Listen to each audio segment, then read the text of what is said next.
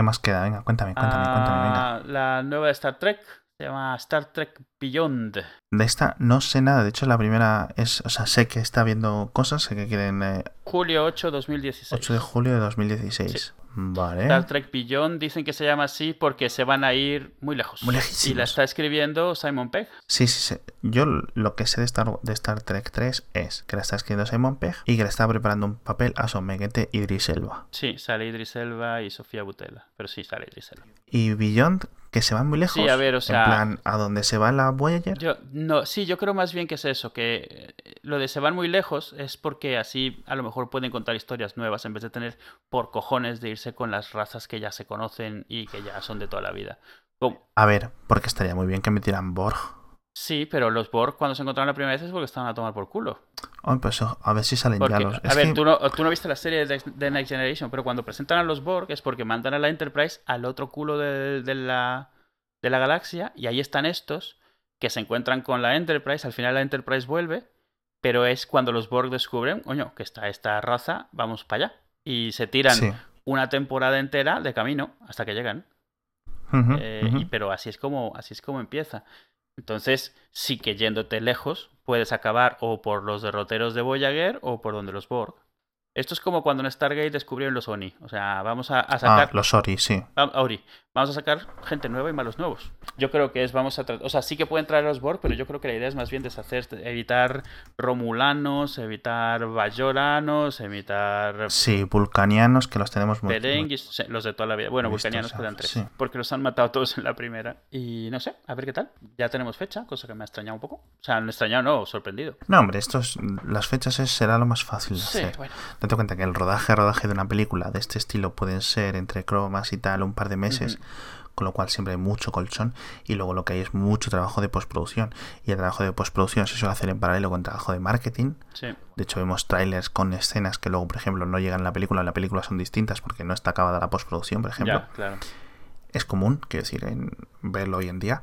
Con lo cual, con tener un añito de postproducción es más que suficiente, quiero decir. Así que bueno, no sé, no sé, no sé, no sé, no sé. Tengo mucha experiencia. La verdad es que, por ejemplo, la segunda película de Star Trek me gustó menos que la primera. Ujú. De este, digamos, de este reinicio que ha hecho JJ. Por cierto, ¿va a estar JJ envuelto en... No. en- o sea, envuelto, ¿En perdón. Star Trek? Participando en, en Star Trek 3. No, ha dicho que no. Están sus amiguitos estos, Sí. ¿no? El- sus secuaces, claro. que le digo yo siempre. Y otra que me fue una sorpresa, no lo, vi- no lo veía venir, es em, serie de televisión de Galaxy Quest. Sí, y esto tampoco se puede comentar mucho, es Sí, decir, no en el sentido, mucho, pues claro. Galaxy Quest No ni es empezado. una cosa de, de culto, ciertamente Galaxy Quest es de culto, en el sentido que es una spoof, en este caso spoof movie, Es, spoof, es spoof TV show, homenaje sí, al mismo tiempo. pizza. Sí. Y, y bueno, o sea, para que la gente que no lo sepa, eh, Galaxy Quest es la Scary Movie de las películas de ciencia ficción, ¿vale? O sea, mejor hecha, sí, claro. Alan Rickman, Sigourney Weaver, ¿quién más? Mm. Eh, el de. mm, Uf, se me ha ido el nombre. del- El del- caso. El, principal, vamos. Sí, no, yo tampoco me acuerdo ahora. Ah. el caso es que está bastante Tim Allen, mejor. he- Tim Tim Allen. Cierto, Y Tony. Shalhoub, el de Monk. El caso es que está mejor hecha, bastante mejor hecha que mis amadas películas, porque es que realmente me gustan mucho las películas de Scary Movie. Pero claro, Galaxy Quest está un nivel por encima. O sea, es una película en concreto. No es un, una serie de sketches enlazados, como es Sí. Scary Movie. Sobre todo a partir de la 2. La primera Scary Movie se tiene como más un hilo más continuado. Si os interesa mucho este tema, hicimos un episodio de Spoof Movies al principio de Hacia Falta. Así que creo que está editado por mí, en vez de estos episodios que los he editado. Este- Con está, lo cual está grabado en el es submarino. que se oiga un poco peor. Esta peli está muy bien porque eso es una línea muy delgada entre parodiar, homenajear y burlarse. Y estos la logran caminar perfectamente. O sea, logran parodiar todos los tropos y todos los clichés de los fans de las series de ciencia ficción, de Star Trek específicamente.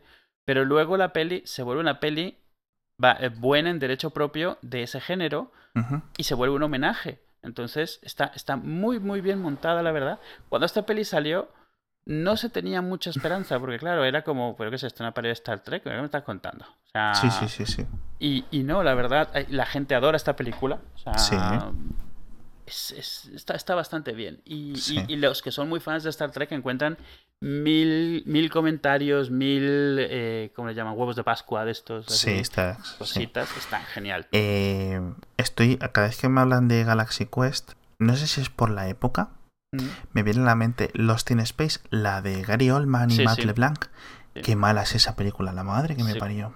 Entiendo que es una película infantil. Al menos desde mi punto de vista es una película infantil. Sí, no, claramente.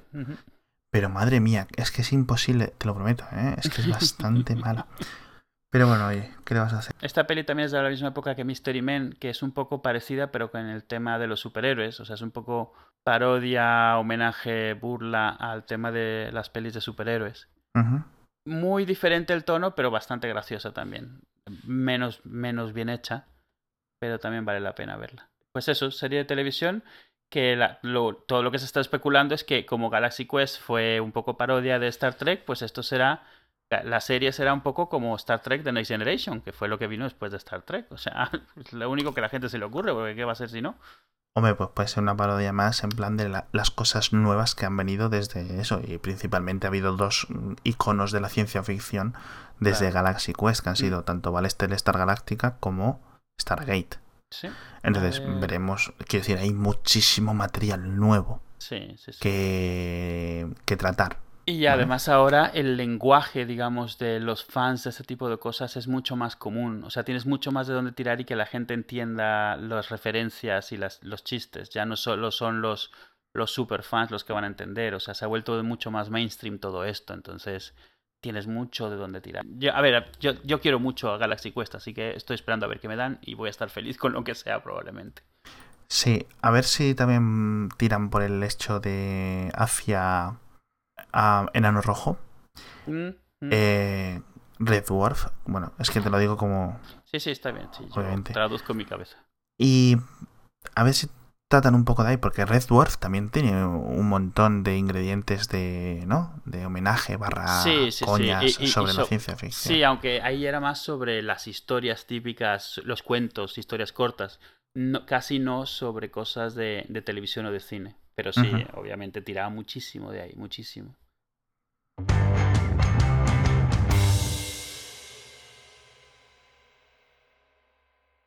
Surrender may be our only option. No! Never give up. Never surrender. You order, sir? Sir, who orders? Activate the Omega 13.